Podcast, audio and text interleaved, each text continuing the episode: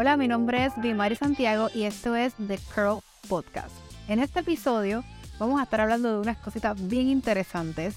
Eh, yo les había mencionado en episodios anteriores que en el 2020 yo estuve haciendo un tanto de contenido y unos cuantos videos sobre información de cabello rizo, tips y todo eso. Y en este y en algunos episodios vamos a retomar de esa información que compartimos en ese momento, quizás afirmando información correcta y tal vez descartando alguna información que no era correcta.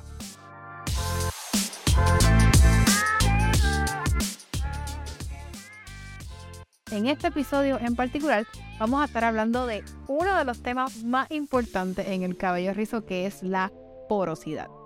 Y quizás algunos de ustedes que ya estén familiarizados con el tema o con los rizos sabrán que ese tema de la porosidad pues es algo complicado, a veces no lo entendemos como tal, pero precisamente de eso vamos a estar hablando hoy. Bueno, la porosidad, ¿qué es la porosidad?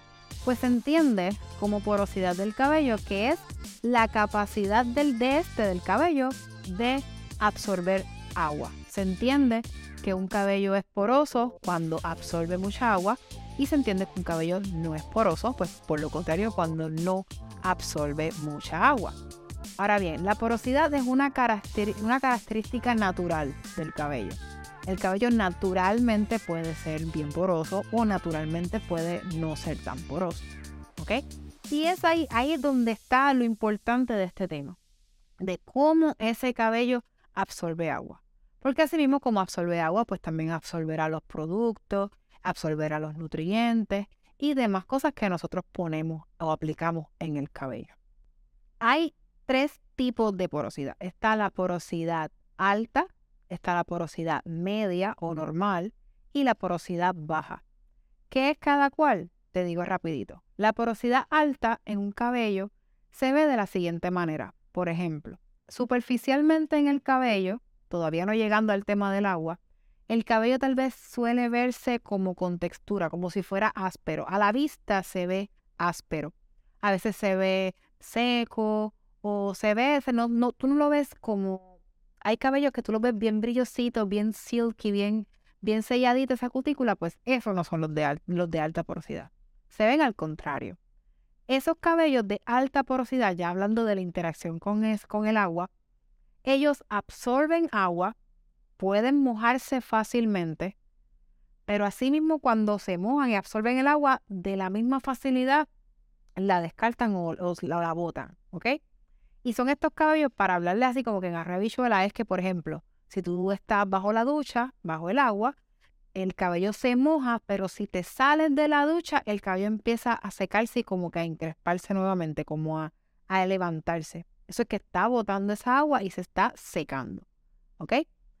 También está la segunda, que es la porosidad normal. Ese tipo de cabello absorbe agua y la retiene de manera normal. Ahora bien, ¿cómo se ve esa interacción con, con el agua en porosidad normal? Pues básicamente si tú estás otra vez, el ejemplo de la ducha, si estás bajo el agua, ese cabello se moja y si tú sacas el cabello de, ¿verdad? Del, del agua, se queda mojado y se va a secar pues poco a poco. Ahora bien, el tercer tipo, que es la porosidad baja, es todo lo contrario. Es un cabello que puede estar rato, puede estar largo tiempo recibiendo agua, recibiendo agua, recibiendo agua y se moja bien, bien difícilmente. Y es que eh, todo esto de la porosidad tiene que ver con el cabello como tal, con la hebra. El cabello, o sea, la hebra del cabello tiene tres capas, que la primera es la cutícula, la que está afuera, la que podemos ver, la que es visible. Está la corteza, que es la parte de adentro, y está la parte central, que es la médula. Ahora bien, esa parte de afuera, que es la cutícula, si tú la fueras a ver como que en un objeto para agrandar, ¿verdad? Para verlo, ver que ya que el cabello es tan pequeñito, para verlo grande, tú puedes ver las cutículas como si fueran unas escamitas que recubren la hebra capilar. Cuando el cabello es poroso, esas escamitas están como levantaditas. Si este fuera a ser el tallo del cabello, tú lo verías como que levantada. Si esa porosidad es normal, tú lo verías levantada, pero bien poco. O sea, no tan levantada como un cabello poroso. Ahora bien, cuando el cabello no es poroso, esa cutícula está sellada. Esa cutícula no se levanta fácilmente, por tanto, le impide al cabello absorber agua con facilidad. Esto de la porosidad es algo genético, eso es algo, una característica del cabello. No hay tal cosa como que alta porosidad sea buena y baja sea mala, o al contrario, que la alta sea mala y la baja es buena. No hay tal cosa como esa.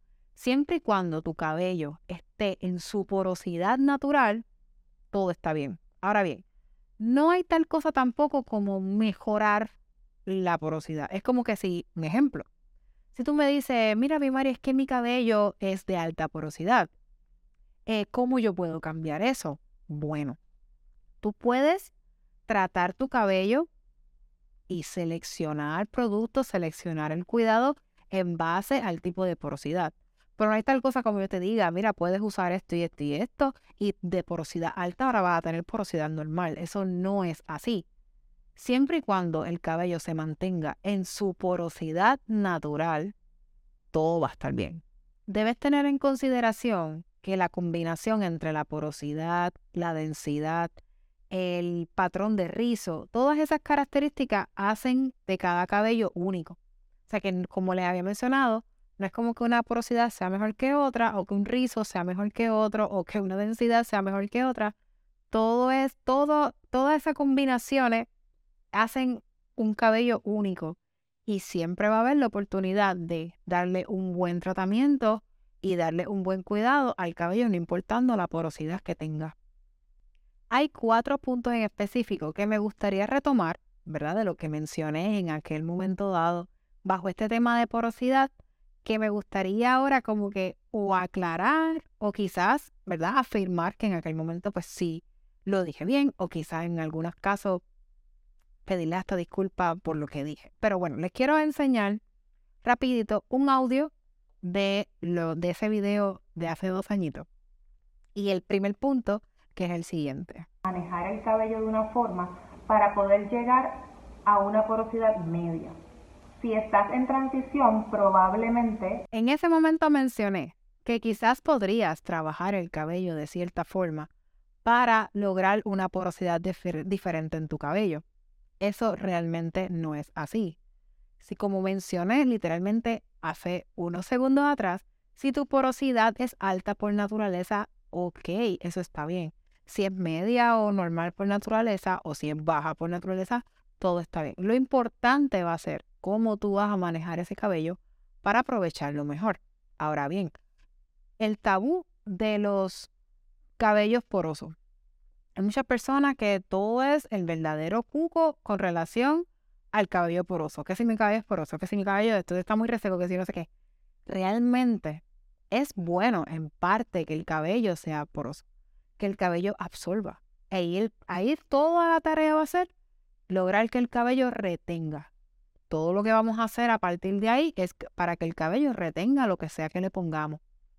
Pero el verdadero trabajo, el verdadero reto está cuando el cabello no es poroso cuando el cabello no absorbe nada. Ahí entonces hay que manejar ese cabello de una forma en particular para que él absorba no solamente el agua, también los productos y las mascarillas y lo que sea que le vayamos a poner.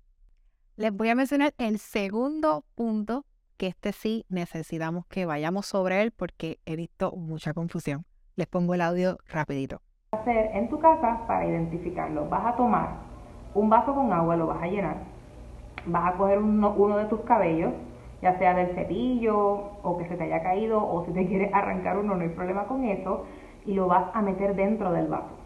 Si el cabello se mantiene en la superficie más arriba, tienes baja porosidad.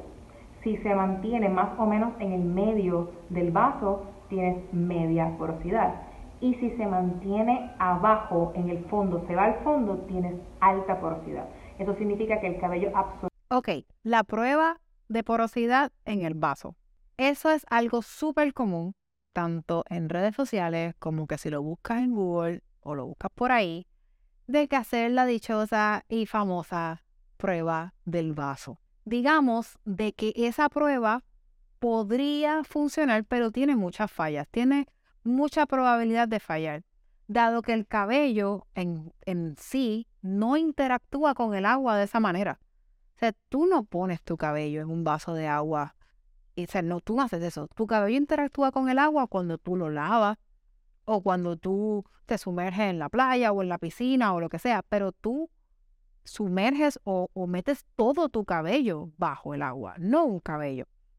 Además que en esa prueba puede tener la influencia de que si el cabello tenía producto ya, o si estaba limpio, o si es cabello teñido, o si es cabello en transición. O sea, hay tantas variables en esa prueba que la hacen fallar. Yo tengo montones de clientas que llegan a mi silla con el bachillerato.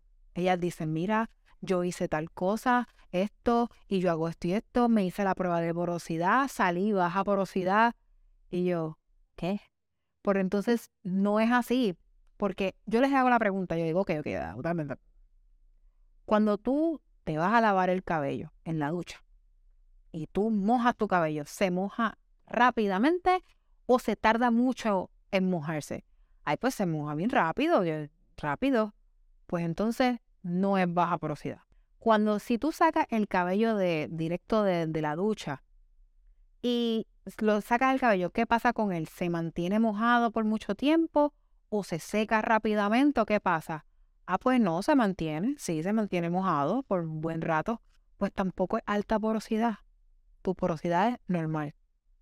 En Instagram también yo tengo un videito donde yo grabé cómo se ve el cabello de alta porosidad. Literalmente le puse agua, o sea, la cabeza del cliente con todo el cabello, puse agua al cabello le retiré el agua y ahí tú puedes ver cómo se va esponjando porque está soltando esa agua.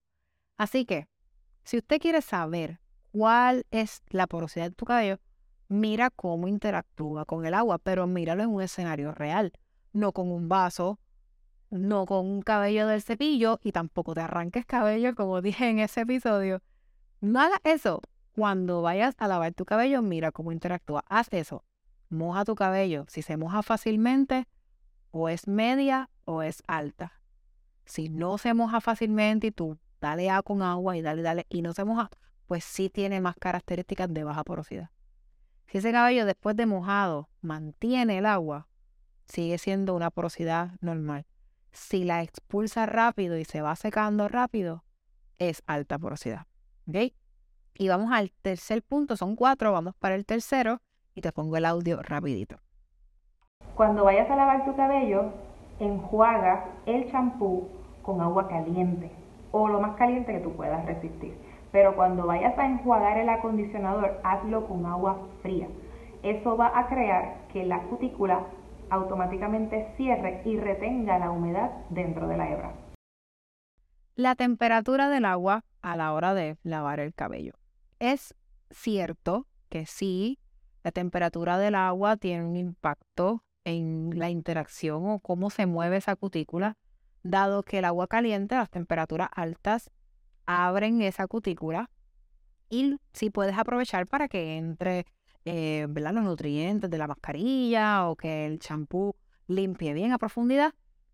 Y también puedes aprovechar la temperatura fría, dado que esa cierra la cutícula. Ahora bien, porque esto entiendo yo que no necesariamente un punto determinante, lo que va a cambiarte el cabello, es que realmente, aunque sí tiene un impacto, tampoco es decisivo, tampoco es lo más importante que tú debas hacer.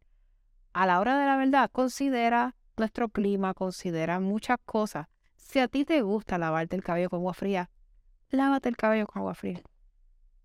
Si te gusta lavar de cabello con agua caliente, hazlo. Ahora bien, si tienes el cabello teñido como yo, pues trata de evitar el agua muy caliente, porque ahí sí estamos hablando de otro tema. Pero no te vuelvas un 8 con la temperatura del agua.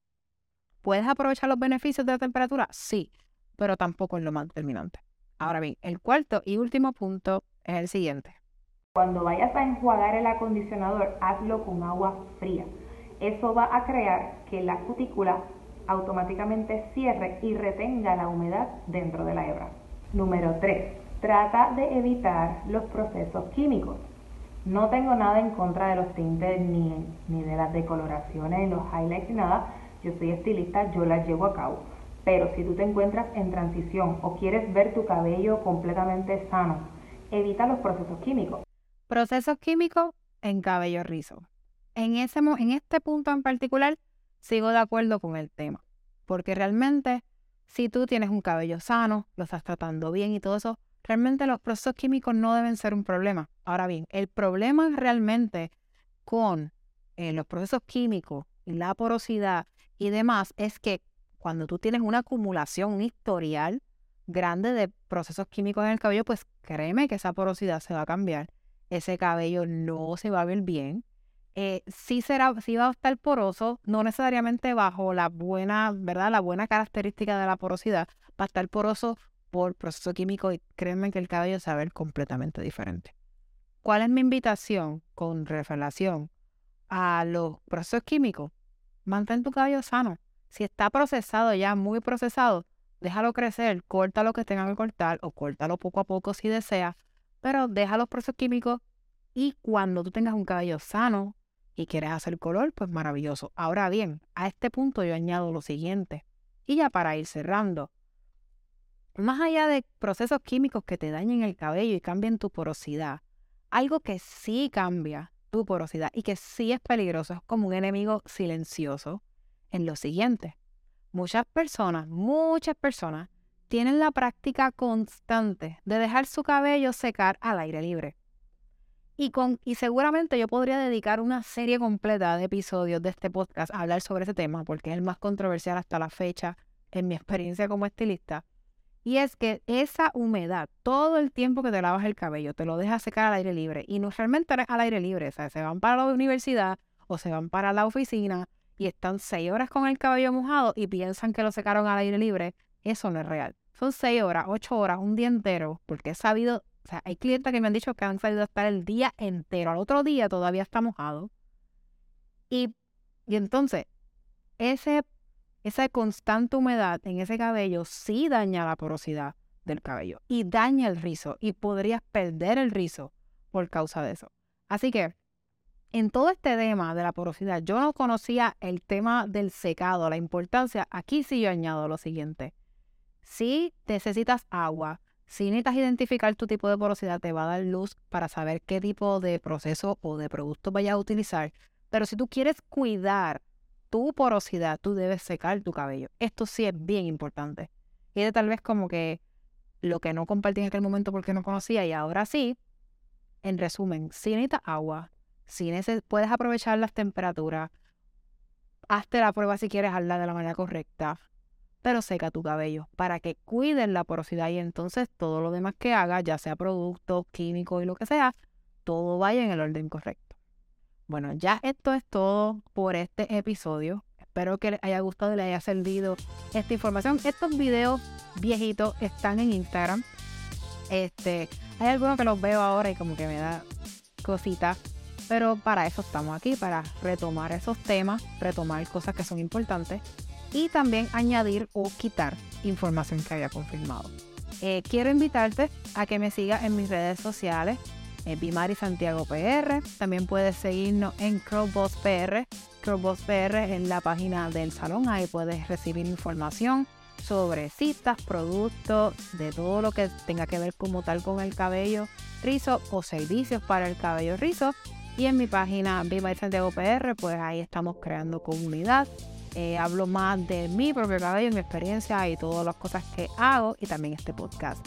Espero que hayas disfrutado de esta información y, te, y espero ¿verdad? que estés conectado y estés pendiente para el próximo episodio de The Crow Podcast.